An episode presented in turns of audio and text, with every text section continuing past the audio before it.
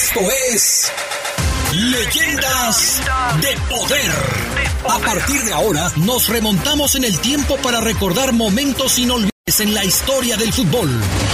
Leyendas de Poder.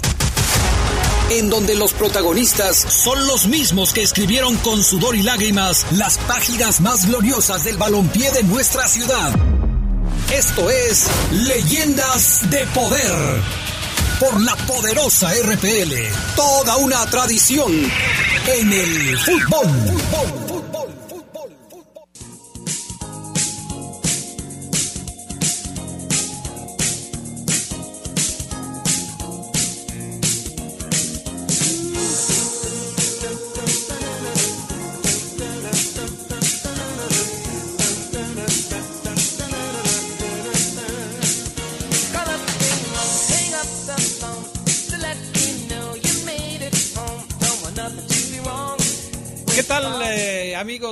de Leyendas de Poder, qué gusto que nos acompañen. Déjale la musiquita de fondo, mi estimado Brian, está, está sabrosa la música de Stevie Wonder, que hoy vamos a tener aquí en el programa de Leyendas de Poder. Por cierto, le mando un saludo, un abrazo a mi buen amigo Jaime Ramírez. ¿Cuánto llevamos en el programa?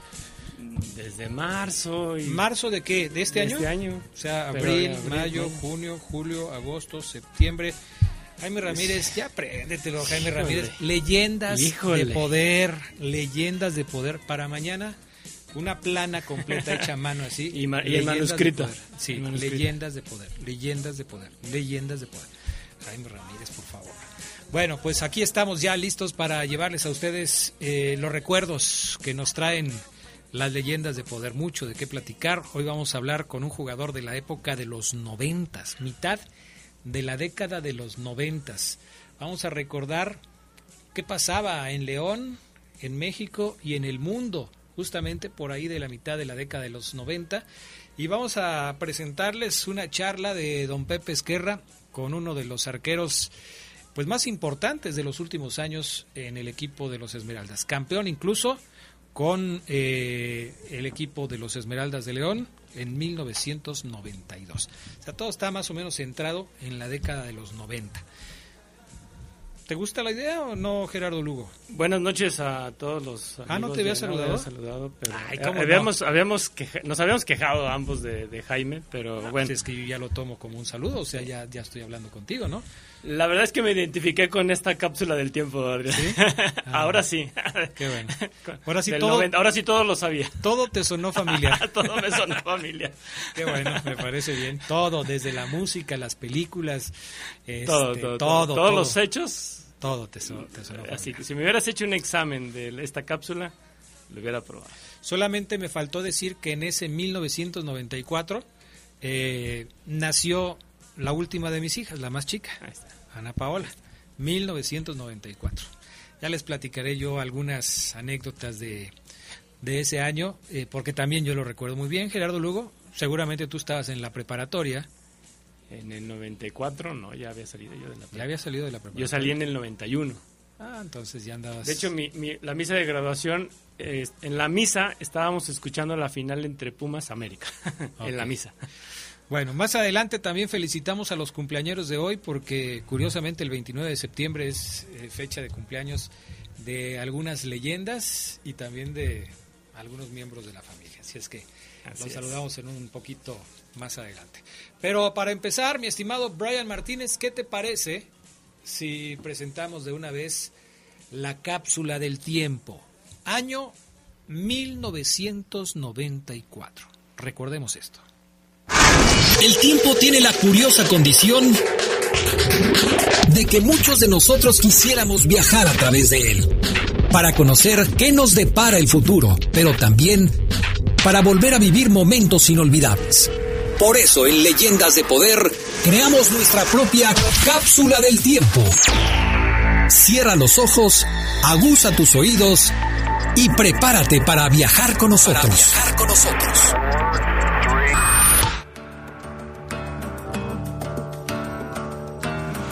La primera Copa del Mundo de Fútbol celebrada en los Estados Unidos se llevó a cabo en 1994. Era la decimoquinta ocasión que se celebraba el torneo de selecciones más importante del orbe.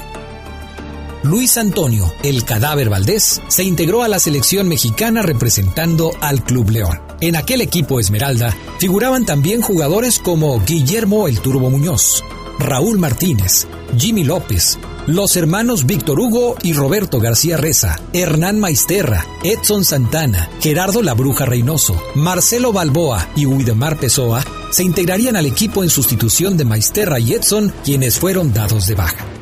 El año en México empezaba con un levantamiento armado en Chiapas. El Ejército Zapatista de Liberación Nacional se alzó en contra del gobierno federal mexicano en el llamado levantamiento carpintero. 1994 fue también el año en el que entró en vigor el Tratado de Libre Comercio de Norteamérica entre México, Estados Unidos y Canadá. Pero las dificultades para nuestro país no iban a parar ahí. El 23 de marzo de 1994, Luis Donaldo Colosio, candidato del PRI a la presidencia de México, sería asesinado durante un acto de campaña en Lomas Taurinas, en Tijuana. lo llevan, ¿eh?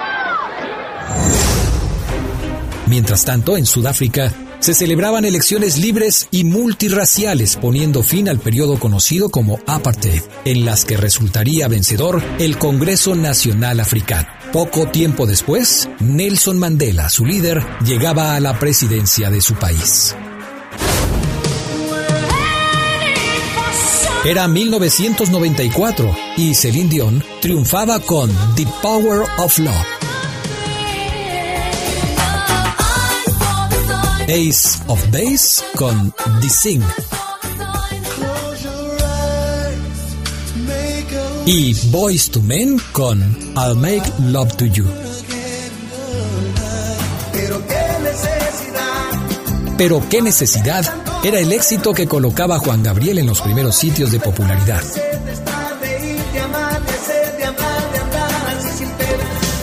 Eran las 10 de la noche, y el cantautor Ricardo Arjona lanzaba su quinto álbum de estudio titulado Historias. Pero también hubo malas noticias. El mundo de la música se vio conmocionado ese año cuando el vocalista de la banda Nirvana fue encontrado muerto en su departamento. La versión oficial informó que se trató de un suicidio. Meses antes, el grupo había ofrecido su último concierto en Múnich, Alemania. Además del Mundial de Fútbol en Estados Unidos 94, mismo que ganó Brasil, también se celebraron los Juegos Olímpicos de Invierno en Lillehammer, Noruega, y en el Olímpico de Atenas, el Milan ganó la UEFA Champions League 93-94 tras batir al Barcelona por un contundente 4 goles a 0. También ese año, en el Estadio Azteca, se realizó el primer American Bowl entre Petroleros de Houston y los Vaqueros de Dallas. La tragedia llegó al mundo de los deportes de diferentes maneras. En el circuito de Imola, en Italia, murió Ayrton Senna, tricampeón mundial de Fórmula 1, a bordo de su Williams FW16 en la curva Tamburello. El 12 de junio, Nicole Brown y Ronald Goldman murieron a manos del jugador de fútbol americano O.J. Simpson. Poco tiempo después de terminar su participación en el Mundial de Fútbol, Andrés Escobar, seleccionado colombiano, murió baleado en su país. Había fallado un penal y en su momento se dijo que la mafia lo había mandado asesinar por las pérdidas que su error les provocó.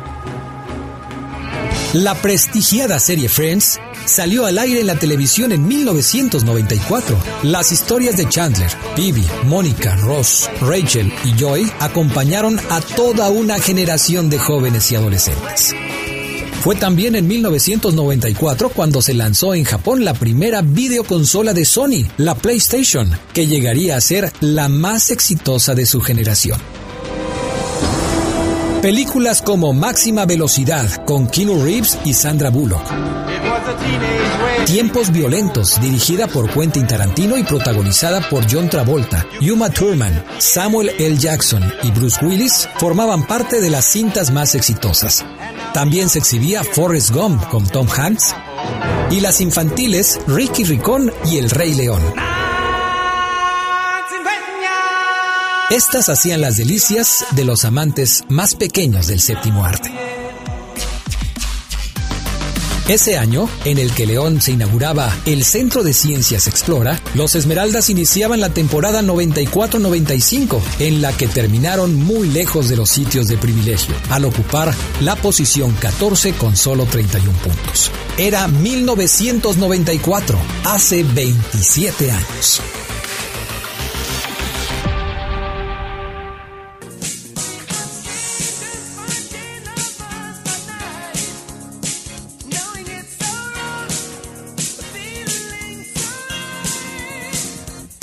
Si ya están escuchando a Stevie Wonder con este tema, uno de los más populares de el cantante estadounidense, ahora imagínense a Gerardo Lugo eh, saliendo de la preparatoria bailando esas melodías.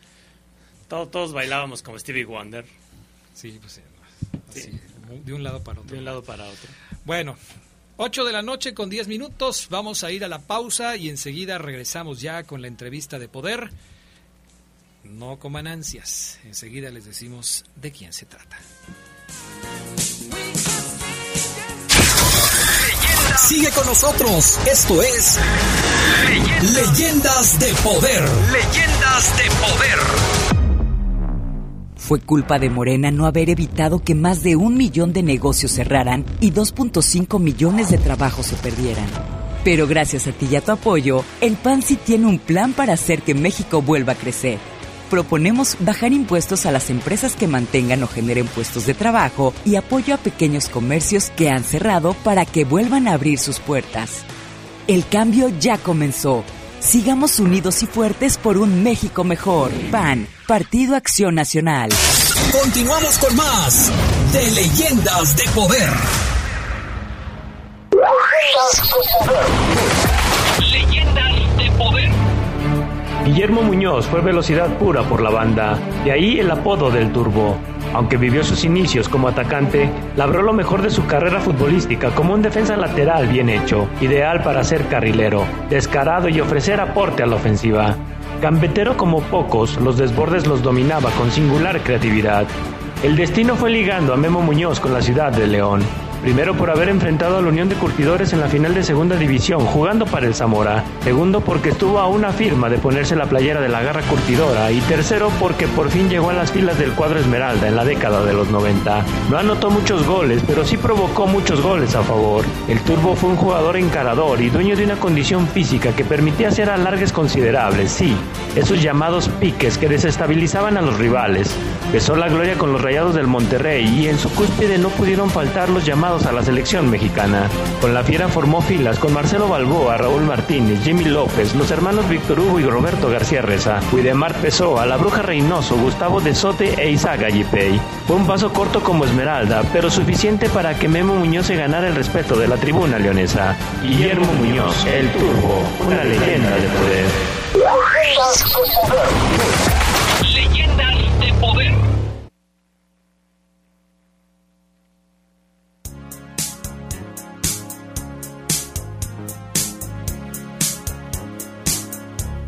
No New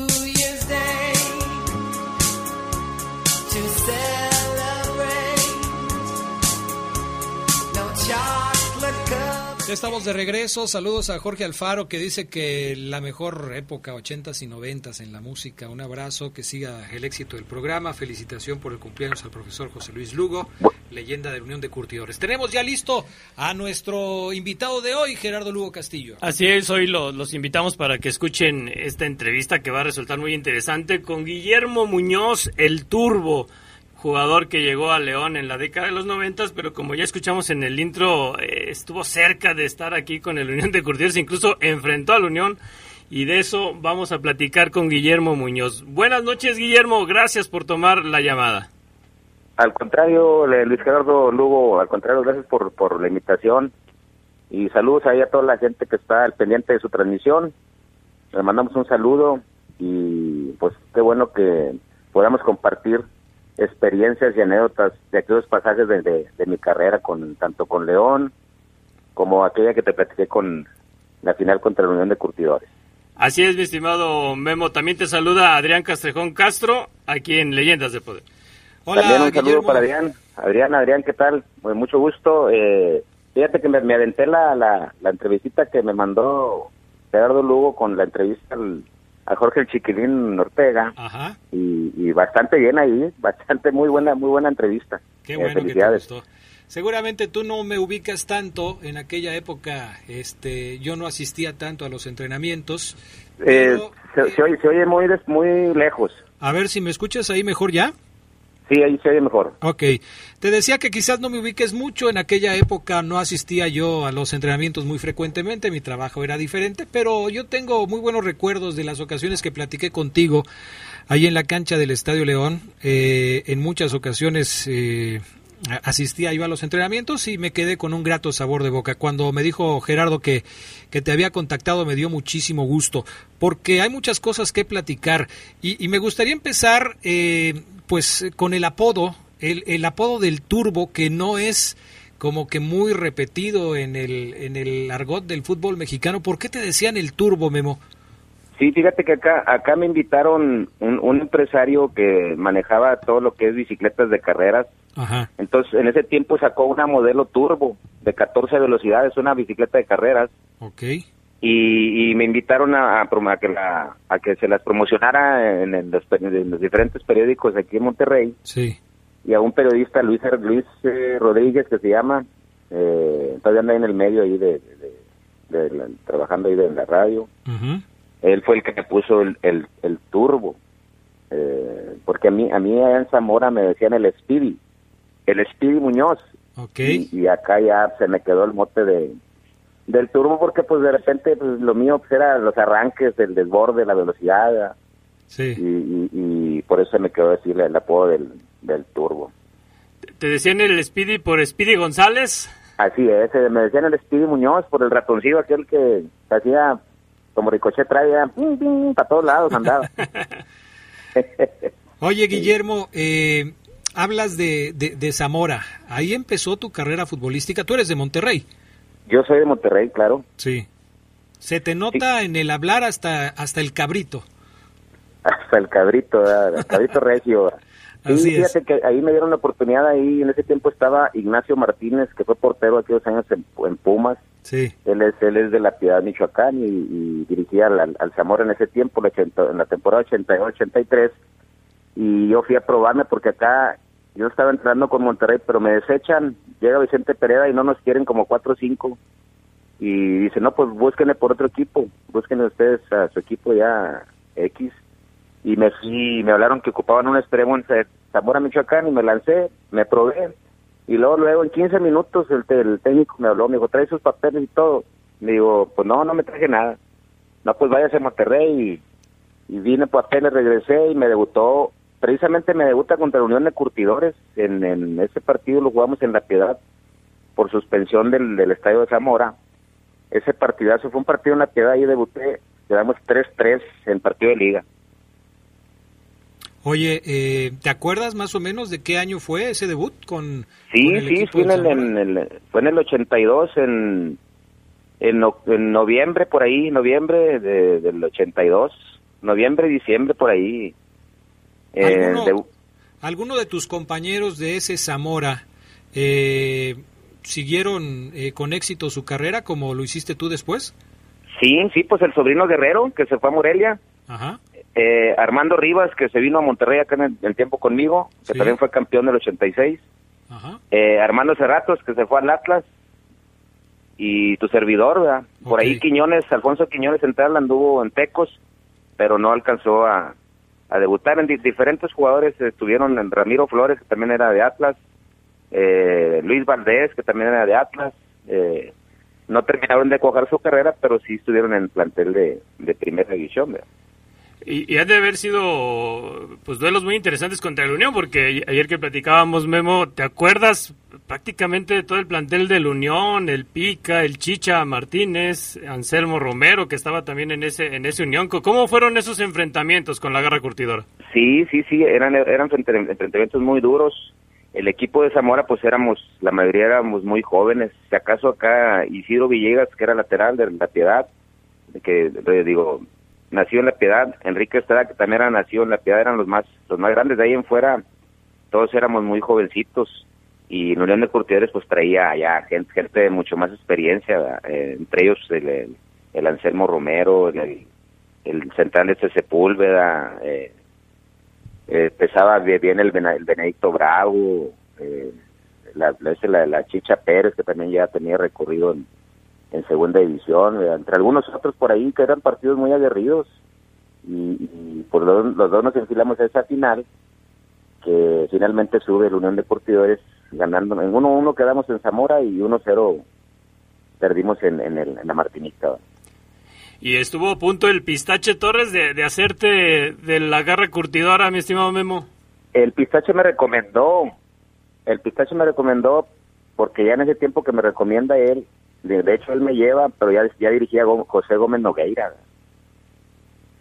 Y, y ahí pues le caigo bien a Gómez Nogueira, me dice, no, sí, sí le dice el club, sabes que sí, sí me interesa este jugador, pero pues finalmente no me pudieron adquirir, ¿verdad? porque pues económicamente, no me imagino yo que no tenían los medios suficientes como para adquirir mi carta, ¿verdad? y, y, Sí. pues lamentablemente tuve que, que regresarme a Zamora, eh, que era, era mi base de- de residencia, y luego anduve por ahí en Tecos, ahí estuve también en Tecos como cuatro o cinco meses ahí entrenando, lo mismo no me adquirieron, y anduve navegando por ahí en algunos otros, y hasta que finalmente, bendito Dios, llega Francisco Avilana a, dirigir, entra al quite de, de don Roberto Matosas, y él es el que me habla eh, que me viniera a probar, que me viniera a Monterrey, ¿verdad? yo vivía en Zamora, ya estaba yo radicando en Zamora.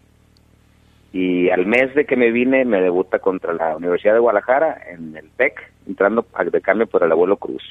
Entonces tu debut en primera división fue con el Monterrey. Después de, de tú nacer en Monterrey, de buscar acomodo en diferentes equipos, terminas regresando a tu ciudad para debutar con el equipo de Monterrey. Es, correcto, es correcto, Adrián. Eh, sí, Avilán, pues Avilán ya me conocía de, de la cantera del, del Monterrey, desde de, a nivel de reservas, y luego pues, yo ya entrenaba yo con el primer equipo.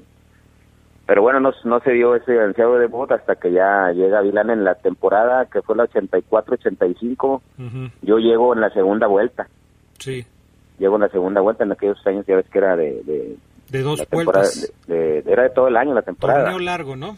Torneo largo, es correcto. Eh, Memo, un- yo recuerdo ese, ese Monterrey, un, un equipazo, me gustaba verlo con, con ese, esa playera rayas, chorro azul y medias rojas. Y, Sí. y me acuerdo mucho de Bahía por cómo festejaba los goles, ¿no? De la de avioncito. Sí, sí, sí, Bahía, sí, era el, el avioncito que he hecho así, así se le, es su mote, la- el avioncito Mario de Sousa Mota Bahía. Era el, el avioncito y luego se aventaba una zambiña ahí al, al- al final, ahí en el córner. Sí. Eh, y el, los festejos con el abuelo Cruz. Sí, sí, pues en la temporada esa, tra- las media rojas las traíamos desde el 80 y... Pues desde el 85, 84 creo, 84 hasta el 88, hasta el 88 se trajo las, las medias rojas y luego ya se cambiaron a, a, a blanco, ya en el 89 cuando llegó Pedro García, ¿verdad?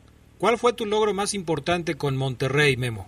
Pues por supuesto que el, que el, el, el campeón del 86, ¿Fue el torneo previo al Mundial? Exactamente, previo unidad, ya ves que hubo el, el PRODE y el México 86. Así es. El primero lo gana el, el- América, Ajá. lo gana el Tampico, y luego posteriormente nosotros le ganamos también al Tampico el, el México 86. Ajá. ¿Y qué, qué, eh, qué equipo tenía Monterrey en esa época con, con el que fuiste campeón? ¿Quién lo dirigía? ¿Qué Fíjate- compañeros tenías? Fíjate que era muy la cantera, era pura cantera de, de aquí, era de, de fuerzas básicas. Sí. Eh, estaba el Guama Contreras de la cantera, Joel, eh, Rito Luna, Pedro Campo, Memo Muñoz de la cantera. Eh, medio campo era Héctor Gamboa de la cantera. Nos acompañaba Jalapa Ortega y Reinaldo Gualdini, que era, Jalapa venía de Veracruz, pero llegó muy jovencito también aquí. Reinaldo Gualdini era el único de experiencia, y arriba estaba Becerra, Bahía y el abuelo, que Bahía, pues brasileño, y los demás de la cantera. Y había cambios que también de la cantera, Misael Espinosa, el, el, el zurdo Flores Barrera, Antonio Lamoca González, entre algunos otros de ahí. Y, y, y fíjate, con esa cantera vinimos a darle ese primer campeonato en la historia del, del Club Monterrey, su primer campeonato en la historia, una, una, una bendición y que se lo hayamos dado la mayoría gente de la cantera. Excelente. Oye, fíjate que hemos entrevistado aquí a, muchos eh, exjugadores del Unión de León. Y la mayoría cuando les preguntamos, oye, ¿tú, tú iniciaste en la posición en la que te vimos jugar, la mayoría dice que no.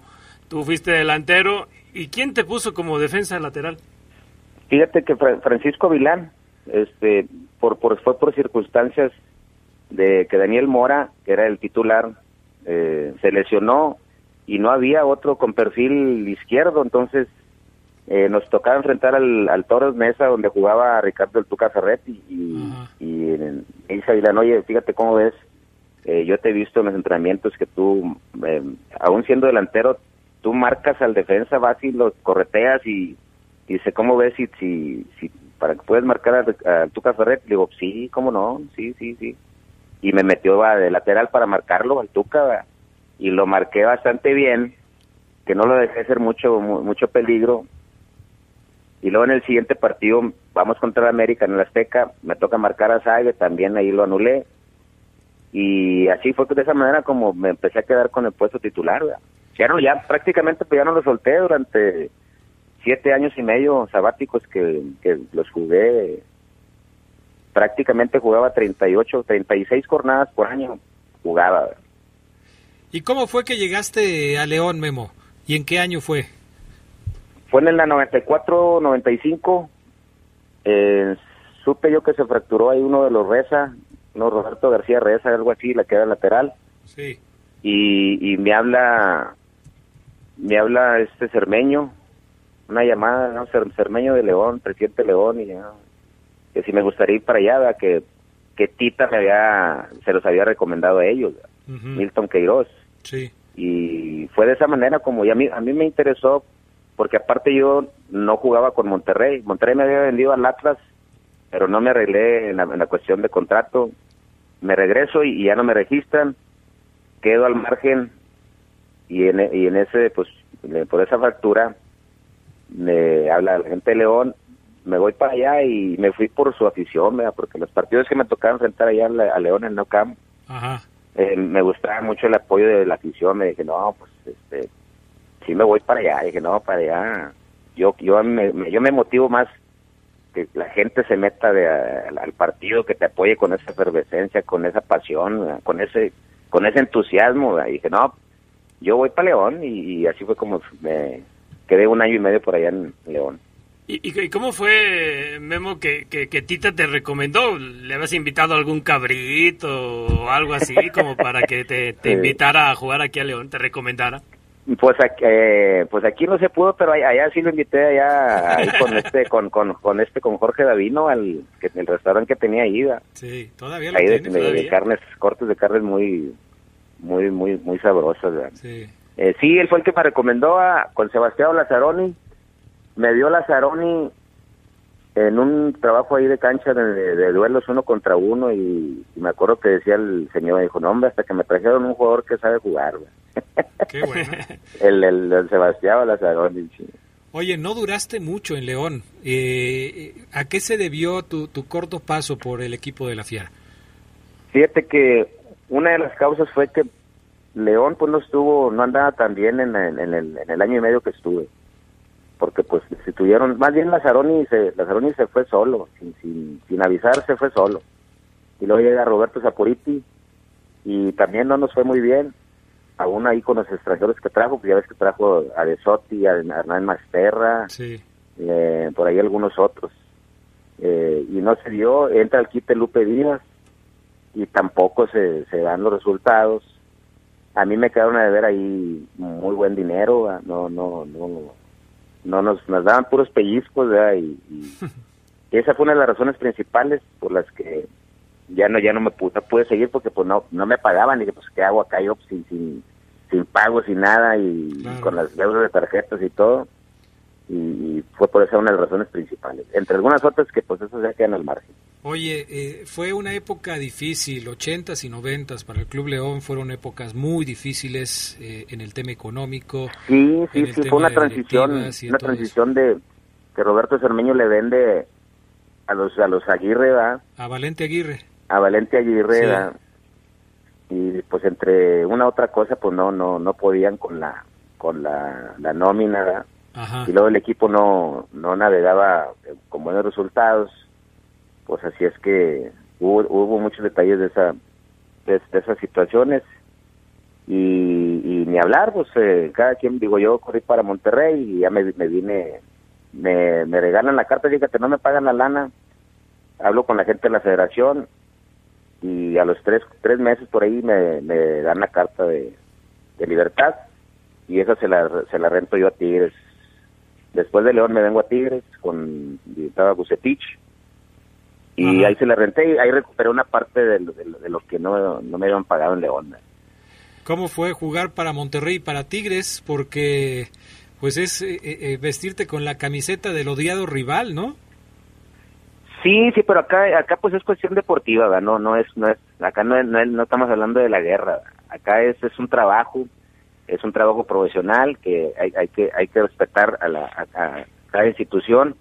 Yo sigo siendo rayado, pero en este caso que fui a Tigres es, fue por, por, cuestión profesional y la, la gente me recibió bastante bien. Primero yo sé que me tildaban hasta lo que no cuando estaba para Monterrey, pero cuando voy me recibieron este la verdad la verdad este me quedé sorprendido con el recibimiento que tuve y, y bendito Dios tuve la fortuna de ser campeón de Copa con Monterrey y de Copa con Tigres de los pocos jugadores que han sido campeones siendo regio haber sido campeón con los dos equipos. Eh, Memo, en, en tu estancia con, con León, este, compartiste ahí vestidor con Isaac Ayipey. ¿Nunca le, le, le tiraste, le hiciste el tiro de echar unas carreritas para ver quién era más veloz? no era más rápido el negro. El negro era en, en, en el largo. Yo en- yo en corto era lo mío era en corto.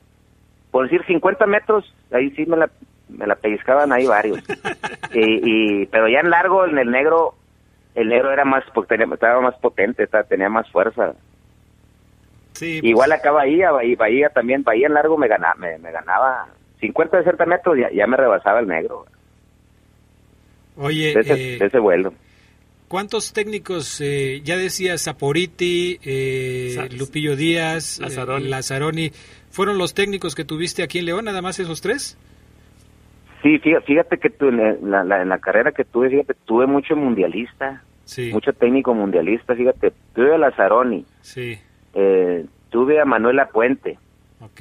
tuve a Miguel Mejía Barón, tuve a César Luis Menotti, tuve a Roberto Saporiti, eh, son, estamos hablando de cinco, ah, ahí va el otro, tuve a don Fernando Riera que dirigió a Chile en el Mundial 66, Sí, eh, no, no, no, tuve, tuve excelentes técnicos en- entre los mexicanos, pues, por supuesto que Francisco Avilán, eh, algunos otros eh, que tuve, Pe- Pedro García, el, chileno, bueno, pero Sí. ese, ese no dirigió selecciones, pero tuve excelentes técnicos que a todos en su mayoría les, pues les rescato, les aprendes algo de alguna manera ¿verdad? y, eso que ya lo, lo puedes llevar a cabo ya ya fue fuera de fuera de la cancha ¿verdad? Memo, ¿y, y es cierto que, César Luis Menotti vino a cambiar la mentalidad del futbolista mexicano? ¿A ti que te tocó ser dirigido por él? Sí, fíjate que lo, lo tuvimos poco. Yo fui de los primeros que los convocados de él. Bueno, toda la etapa que estuvo él la, estu- la tuve yo. Y sí, lo que lo que yo lo rescato de él es que nos hizo creer que éramos igual que cualquier equipo, o sea, teníamos la misma capacidad, o sea, nos decía, ustedes tienen talento, tienen tienen este técnica, técnicamente son muy buenos, o sea, ¿por qué no mostrarlo? O sea, tácticamente también eh, se manejan bien, tienen tienen todo, reúnen todas las condiciones, solo es cuestión de creer que, que, se puede. Entonces pide esa gira a, que nos fuimos a Europa un, durante un mes, ocho partidos, y nos y, y, su verbo que tenía, dices, nos das de cuenta que nos hizo, nos dio identidad, nos hizo creer que, oye, si vamos contra Alemania, ¿qué tienen los alemanes que no tengan ustedes? Vamos a jugarles así, así, así, así, y, y, y si hacemos lo que lo, lo que yo les estoy manifestando, eh, van a ver, se van a dar cuenta de que, de que ustedes tienen la misma capacidad también que cualquier otra selección del mundo. Y, y sí, poco a poco lo fuimos plasmando, fuimos plasmando. Pues de hecho con Alemania ya empatamos a uno en, el- en Alemania con el campeón alemán. Eh, nos tocó jugar contra el Tenerife de Valdano, con el Avelino de Italia, nos tocó jugar con Rusia, con Bulgaria, con Croacia, eh, donde a- a- hacer creer, o sea, que retomaras toda esa confianza, no jugar contra el, pues con todo respeto, El Salvador, Guatemala, pues ahí, ahí no ahí no aprendes nada, ahí aprendes ahí a, a dar patadas. sí. Acá lo que se lo que se trataba era de, de- de retomar la confianza de que la capacidad hay, hay en, el- en el- en el- en los jugadores mexicanos. Eso fue lo rescatable yo que le, le entendí yo a don Menotti. ¿verdad? Oye, eh, Memo, además de, de Monterrey, de León, de Tigres, ¿cuántos más equipos en tu carrera profesional? No, nada más, eh, eh, pues Zamora en segunda división. Ajá. Eh, jugué en fútbol rápido profesional con la raza. Acá estaba tenía de compañero a Cicinho, a Héctor Becerra, a Martín Hernández, a Daniel Mora, entre algunos otros ahí en la Liga de Estados Unidos, la, la profesional. Y me retiro con la Real Sociedad de Zacatecas, hoy, hoy mineros. ¿verdad? Sí, sí. En diciembre del 96, ahí decido ya. Dije, si no me contratan en primera división, pues me retiro ya de una vez, digo, porque ya vol- volver a lo mismo, viajes de 30 horas en autobús y ahí comiendo ahí a medio, taquitos ahí a medio camino, la chingada, o sea, dije, no, ya, ya, eso ya, Ya no. ya, ya no, ¿verdad? Oye, ¿y después de tu retiro, te seguiste dedicando a algo relacionado con el fútbol? Sí, sí, de hecho, pues toda mi carrera, eh, de hecho, de jugador, yo lo, yo lo mencioné, lo manifestaba, que lo mío era, eh, mi pasión es trabajar con niños, ¿verdad? Sí. y toda mi carrera posterior a la, a la, a la jugador, él la he llevado a cabo eh, trabajando con niños, de, de chiquitos hasta hasta grandes. ¿verdad? ¿Y qué tal? ¿Te, te sientes satisfecho? Eh, ¿Sientes que estás aportándole mucho a los niños eh, para pensar en eso de, de, de, de escautear a alguien o de dejarles una enseñanza sobre todo?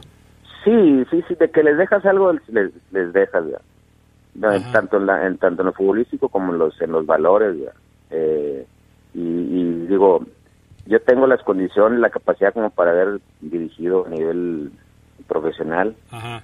eh, pero no es mi pasión, no es mi vocación. Entonces, para mí no está, para mí está lo más importante es que yo me sienta a gusto. Ahora mi carrera ya, bendito Dios, hice una carrera, yo la considero bastante buena, Sí. como para ya, ya hice lo que tenía que hacer, lo, la, la encomienda que me mandó Dios, ya la realicé eh, personalmente. Eh, entonces, los intereses económicos para mí no, no están por encima de, de, de otras cosas. O sea, Claro. Uno puede ganar más dinero como técnico, pero pues no es lo mío. no es lo mío y yo no hay no hay como se- sentirse a gusto, sentirse en paz, sentirse contento con lo que uno realiza, independientemente de si si ganas muy buen dinero o no ganas muy buen dinero. O sea, yo me siento contento, me siento satisfecho con lo que hago, porque la carrera más importante ya la la realicé, que Claro. haber sido jugador y haber debutado, haber sido seleccionado mexicano y haber sido campeón con los dos equipos locales. Guillermo el Turbo Muñoz pues, fue un, un lateral eh, que demostró ¿no? la, la calidad tanto en los clubes como en la selección. Eh, hoy en día, eh, cuando hablamos del Tri, mucho nos fijamos y se ha dicho que, que no tenemos esa calidad en los laterales de, de la actualidad. ¿Tú qué piensas acerca de esto, Memo? Fíjate que sí hay, hay algunos ahí interesantes. Está, creo que se llama Gerardo Arteaga, el, el que juega en Bélgica. Ujú. Ahí está el del América, que ese creo que se pide Cineros o algo así. Eh, hay algunos muy interesantes que tienen las mismas características eh, que, las que tuve yo. Ahora, solo la, la acción aquí es para mantener un ritmo constante durante los 90 minutos, sí, sí, está, está, está medio difícil. Eh, porque yo ahí, yo ahí yo encerraba lo que era pues técnica, velocidad, habilidad, personalidad, resistencia, velocidad, o sea, reunía muchas cosas. Entonces, oye, si no las demuestras, pues oye, pues, eh, ¿qué estás haciendo? Entonces, estos jugadores, muchos de los que te menciono, las tienen eh, para, para desarrollar ahí el, ir y venir. Digo, lo pueden hacer, pues claro que con mucho eh, sacrificio y voluntad y, y sobre todo deseo de hacer y de generar y de cambiar de cambiar los ritmos del, del lateral como que medio trotón o que se la das y, y, y se la regresa. Pues si estás en el extremo y la, y, la pides, pues para qué la pides si la vas a regresar. Entonces les, les hace falta ahí, no sé si los técnicos que les digan, ¿sabe que usted tiene habilidad, tiene velocidad? Quiero que me encarguen las veces que las veces que pueda encárgueme a, a este defensa. Porque ya no ya no hay extremos, hay pocos extremos que desbordan, pocos laterales que desbordan y todos sabemos que el desborde es el que genera más peligro porque agarra siempre en contra a los a los defensas, no los agarra de frente. Entonces, por eso de repente hay muy pocas llegadas, hay muy pocos goles porque no hay tantas llegadas eh, por fuera. Eso es lo que yo considero. Pues eh, Guillermo Turbo Muñoz, nos ha dado muchísimo gusto platicar contigo. No sé si le quieras mandar un mensaje a la gente de León que te recuerda con cariño, a los aficionados verdiblancos que, que Sí, saben no, de no. la época que jugaste por acá. Sí, por, por supuesto que sí, me sentí muy arropado yo con toda la, la gran afición de Onesa por ese por ese apoyo incondicional que le muestran en sus colores a los a los famosos panzas verdes de León, que, que siempre ha tenido versiones muy interesantes porque la afición se lo ha merecido, entre algunas otras que no no no ha tocado ser campeones, eh, pero la, la afición de Onesa merece mis respetos, merece tener un equipo de primer nivel eh, que siempre le está dando satisfacciones a, a esa gran afición y un saludo enorme para toda esa gente leonesa. Eh, mis respetos y gracias a ustedes por la, por la invitación y estamos a la hora ahí cuando se ofrezca Adrián y José Luis Lugo. Gracias, gracias Memo, muchas gracias por tus atenciones y esta es tu casa, La Poderosa. Claro, claro que sí. Saludos. Gracias, Memo. Vámonos a la pausa. Regresamos enseguida con más de Leyendas de Poder. Sigue con nosotros. Esto es Leyendas de Poder. Leyendas de poder. La CNDH tiene una deuda histórica con el pueblo de México y en la actual administración nos comprometemos a resarcir el daño cometido durante décadas de simulación y omisiones. Nuestro objetivo es claro, crear una cultura de derechos humanos y velar por la dignidad de las y los mexicanos ante los abusos del poder. Caminamos juntos en busca de justicia, verdad, memoria y reparación del daño a las víctimas de violaciones de derechos humanos. Acércate a nosotros. En la CNDH defendemos al pueblo. En la Suprema Corte, la e-justicia llegó para quedarse. A través de Internet y con firma electrónica, se pueden promover todos los asuntos de la competencia de la Corte. También, dar seguimiento a los juicios de amparo, consultar expedientes y recibir notificaciones desde cualquier parte del país. Busca la aplicación móvil Firel para dar de alta tu firma electrónica. Mayor información en www.scjn.gov.mx. La justicia digital es una realidad. Suprema Corte, el poder de la justicia. Continuamos con más de Leyendas de Poder. La historia tiene ese poder de llevarnos a conocer los detalles y momentos de los hechos más importantes. Pero solo puede hacerlo a través de verdaderos relatos de poder. Esto es Relatos de Poder. Para que conozcas más.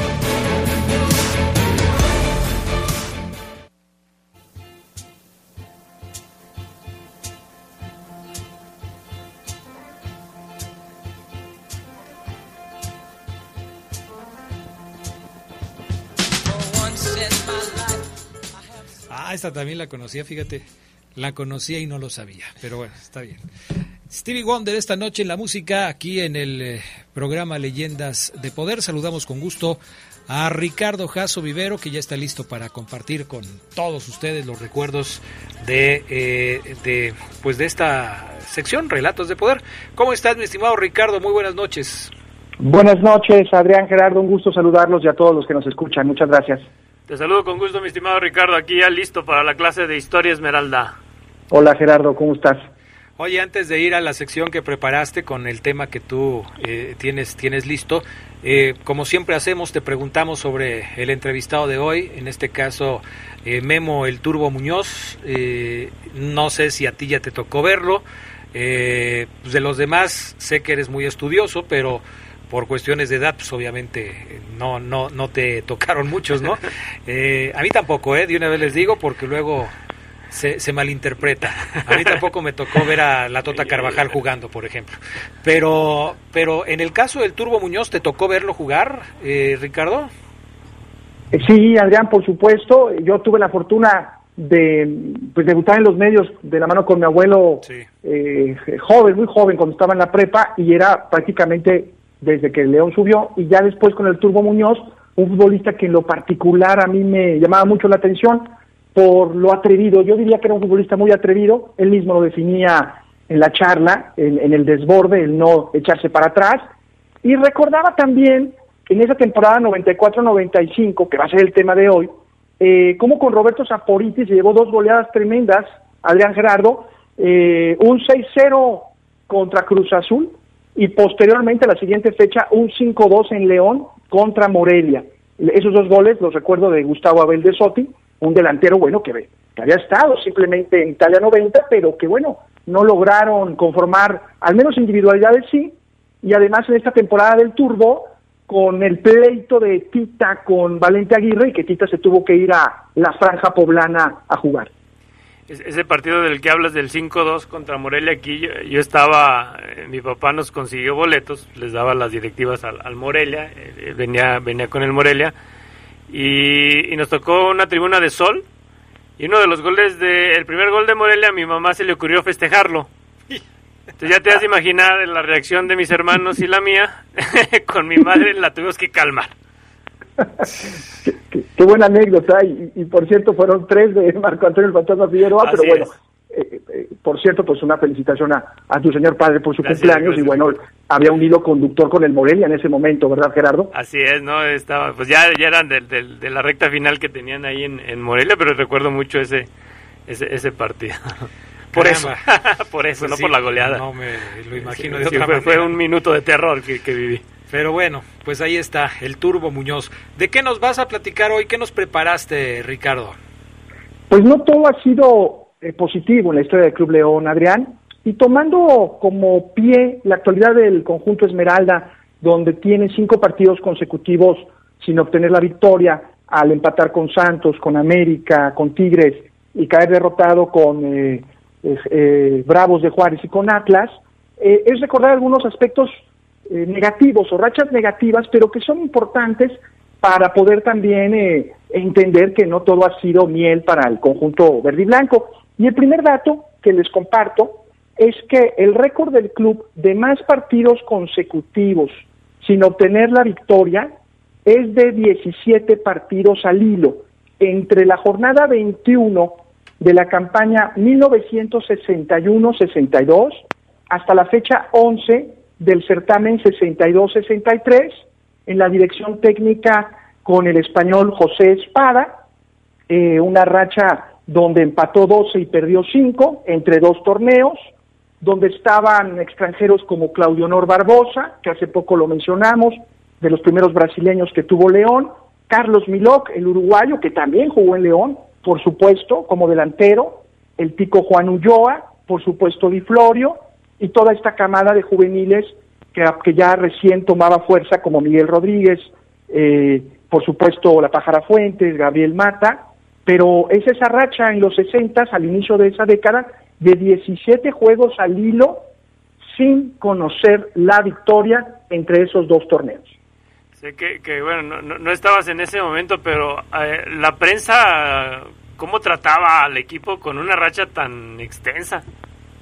Afortunadamente se puede ver la, la, hemeroteca y, eso nos, nos refleja, Gerardo, que es lo, lo, padre de revisar el, tema documental.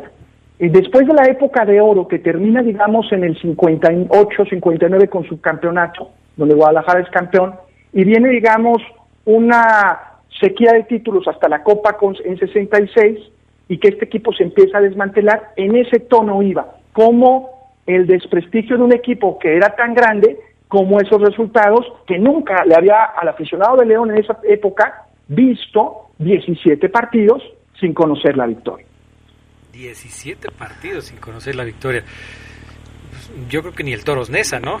Bueno, Veracruz. O Veracruz. Últimamente, el último, ¿no? Que un año sin ganar. Caray, eh, bueno, eh, yo, yo siempre le he dicho a Gerardo Lugo que las historias de los grandes equipos se componen tanto de los triunfos como de las derrotas. Eh, cuando hablamos de León tenemos que hablar, por ejemplo, de los dos descensos que tuvo y también de finales perdidas, aunque también podemos hablar de éxitos, de títulos en la liga, en la copa, de grandes jugadores, del aporte de la selección nacional y, eso es lo bonito porque en un equipo, o sea, no hay un equipo en el mundo que pueda vivir eh, de puros éxitos, de toda, en donde todos sean glorias. No, no se puede, es imposible. Todos han tenido alguna página oscura dentro de, su historia. Y recordar estos momentos difíciles del equipo, pues nos hace entender por qué de repente las cosas no funcionan. Yo ahora mientras te escuchaba y hablabas del bache que tuvo León después de aquella época dorada que terminó a finales de los 50 y que duró hasta el 66. Eh, hacía así de memoria una especie de gráfica en donde pues podemos observar cómo primero León bien, década de los 40, 50, luego baja al final de los 50, vuelve a subir a los 60, eh, yo creo que los 70 fueron en general buenos, quizás hasta finales de los 70 y luego otra vez baja Ricardo porque los 80 y los 90 fueron un sufrir para los eh, para el equipo Esmeralda, para sus jugadores y para su afición. Totalmente, Adrián, y lo me imaginaba incluso ahorita la gráfica en ese vaivén eh, que tienen todos los equipos, como bien has dicho, en las páginas oscuras. Y en esos 80 en lo particular, por ejemplo, en un solo torneo el máximo de derrotas consecutivas del club de Esmeralda es de cinco. Hoy tiene dos, solo para eh, contextualizar y comparar lo que hoy estamos viviendo. Si bien es cierto, no es una crisis como estas, pero también no son resultados favorables.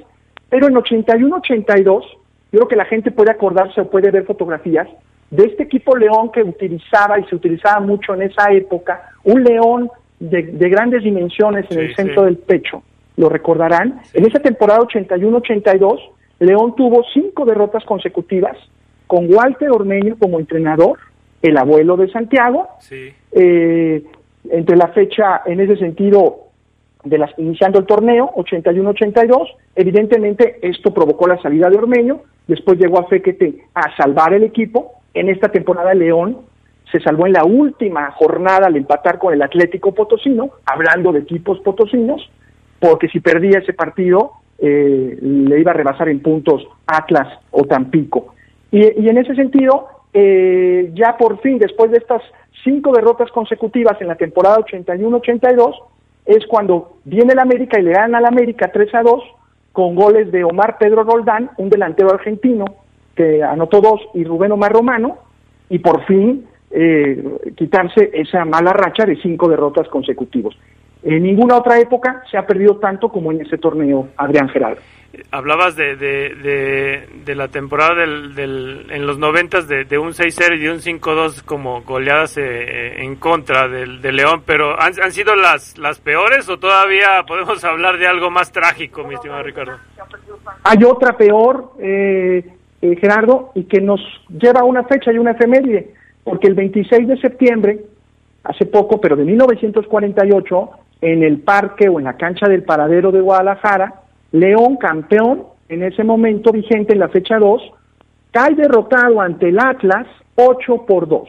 De visitante es la peor derrota que tiene León en goleada en toda su historia, pero una particularidad de este partido es que León a los 8 minutos lo ganaba 2 a 0, con tranquilidad, pero se lesiona Bataglia, en esa época no había cambios, León tiene que jugar prácticamente con 10 futbolistas, el Atlas se motiva, en el segundo, el primer tiempo terminan empatado a dos, en el segundo tiempo los rojinegros avasallan, seis goles más para terminar 8 a 2, con tres goles de Juan José Cerebro Novo, que hace poco recordábamos que había jugado tanto en San Sebastián como en León, en este momento con el Atlas, pero esa, ese partido ha sido la peor goleada del Club León en contra Gerardo, 26 de septiembre de 1948, en la cancha del Paradero, Atlas 8, León 2.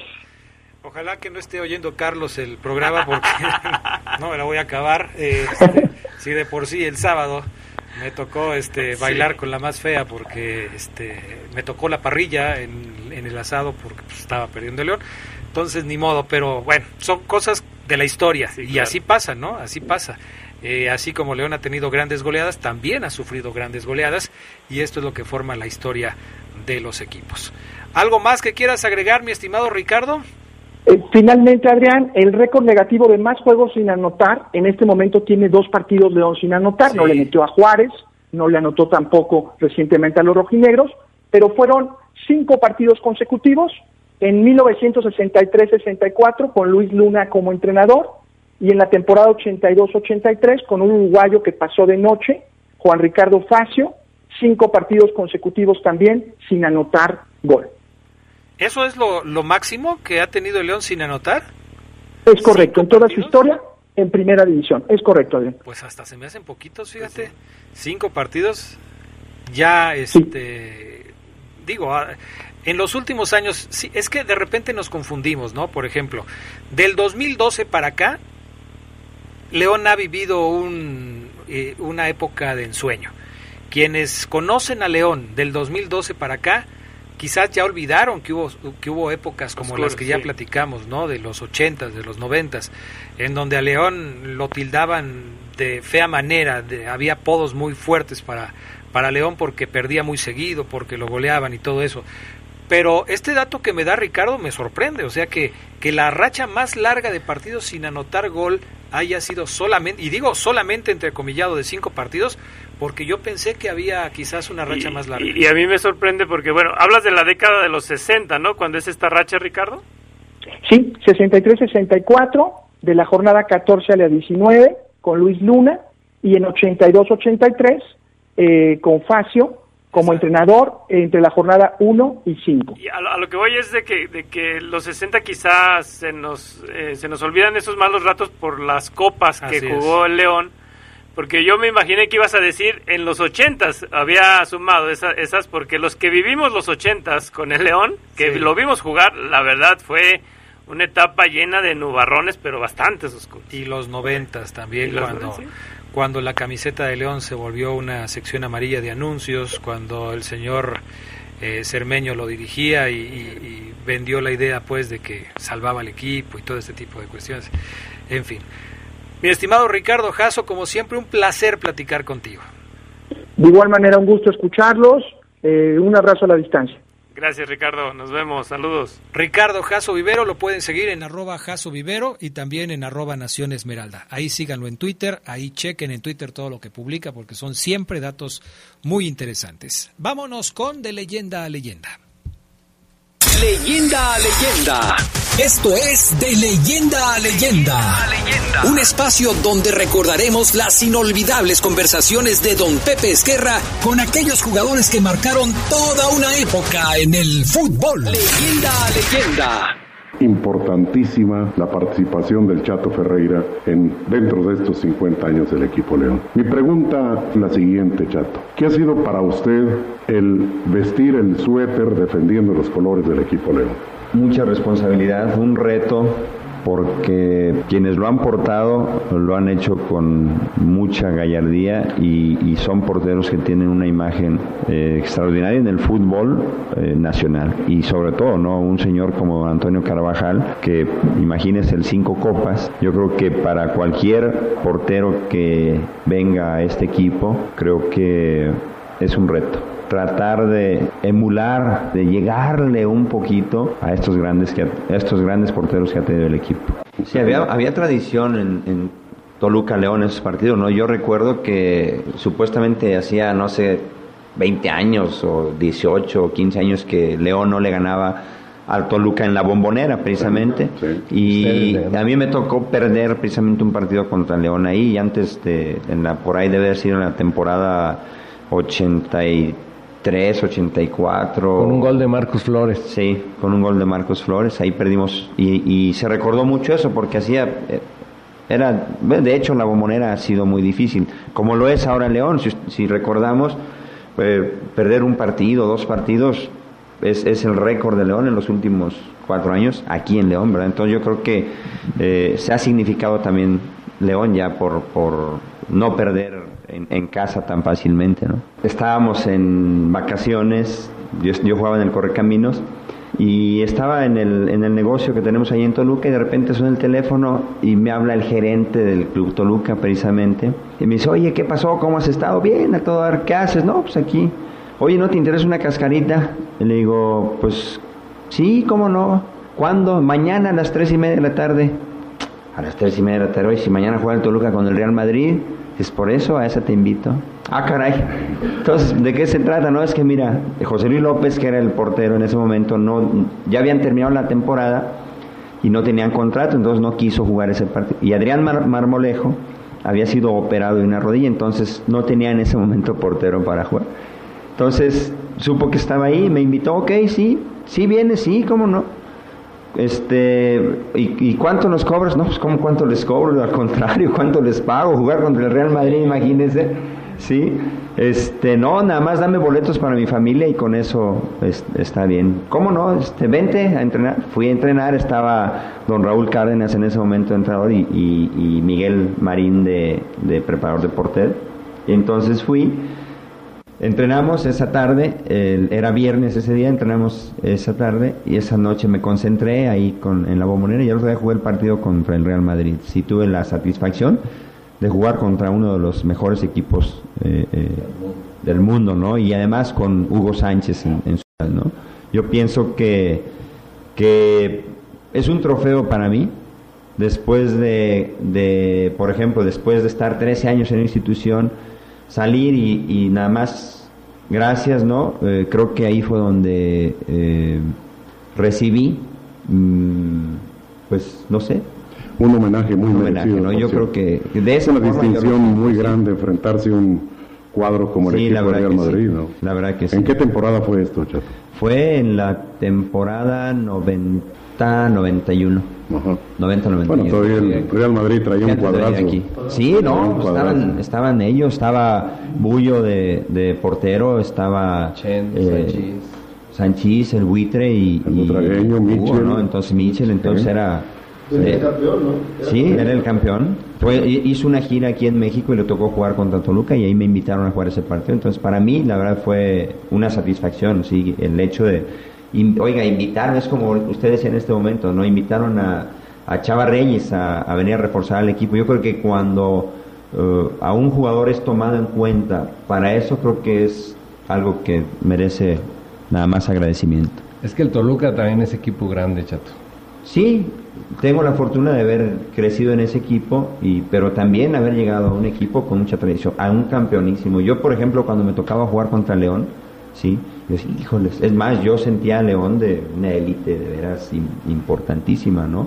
Y la verdad, oh, sorpresa, cuando llega uno aquí, dice, ah, caray, que tienen dificultad para salir adelante, bueno, es otro reto más, ¿no? Y ese reto, ¿cuál es? Bueno, que la afición venga a ver al equipo, porque solamente así este equipo va, va, se ha mantenido, no se ha salido adelante. Así es. Pues gracias, Chato.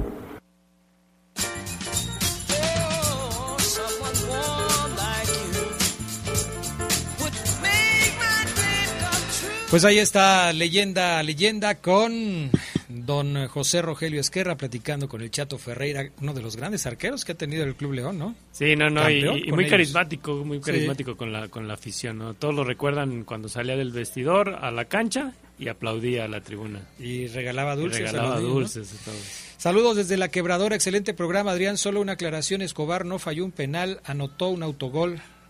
¿Fue un autogol o fue un penal? Fue un, fue un autogol. un autogol, ok. Gracias, mi estimado eh, a ver, ¿cómo se llama? Pues no me apuntas aquí tu nombre, pero gracias, muy amable. Don Adrián Gerardo, muy buen programa del recuerdo de los noventas con música de la sección de Oldies. Este, saludos para todos. Juan Ricardo de León 2, gracias. Gracias. Ángel Romero, buenas noches. También en el 94 el cadáver se distinguió en su convocatoria junto con el turbo. Fue el corte de cabello del cadáver Valdés. Sí, exacto. Sí. Todos nos acordamos de esa horripilante cabellera. Bueno, a todos los que nos escribieron hoy, gracias. A los que nos escucharon, por supuesto, gracias también. Gracias a Brian Martínez, a Toño Ayala, a Jorge Rodríguez Sabanero, a Gerardo Lugo, por supuesto, a nuestros invitados. ¿Nos vamos, Geras? Así es, pase una noche de leyenda. Felicidades al gato Lugo. Felicidades. A Oribe Maciel. A Oribe Maciel, que hoy es su cumpleaños, y a mi hija Cintia también. Así es. Muchos cumpleaños el día de hoy. A todos, espero que se la estén pasando de eh, leyenda. De leyenda, como dice Gerardo Lugo. Gracias, hasta pronto, bye. Saludos. Esto fue. Esto fue. Leyendas de poder. Leyendas de poder. Por hoy ha sido todo, pero la próxima semana regresamos con más historias de los protagonistas que le dieron brillo al fútbol leonés.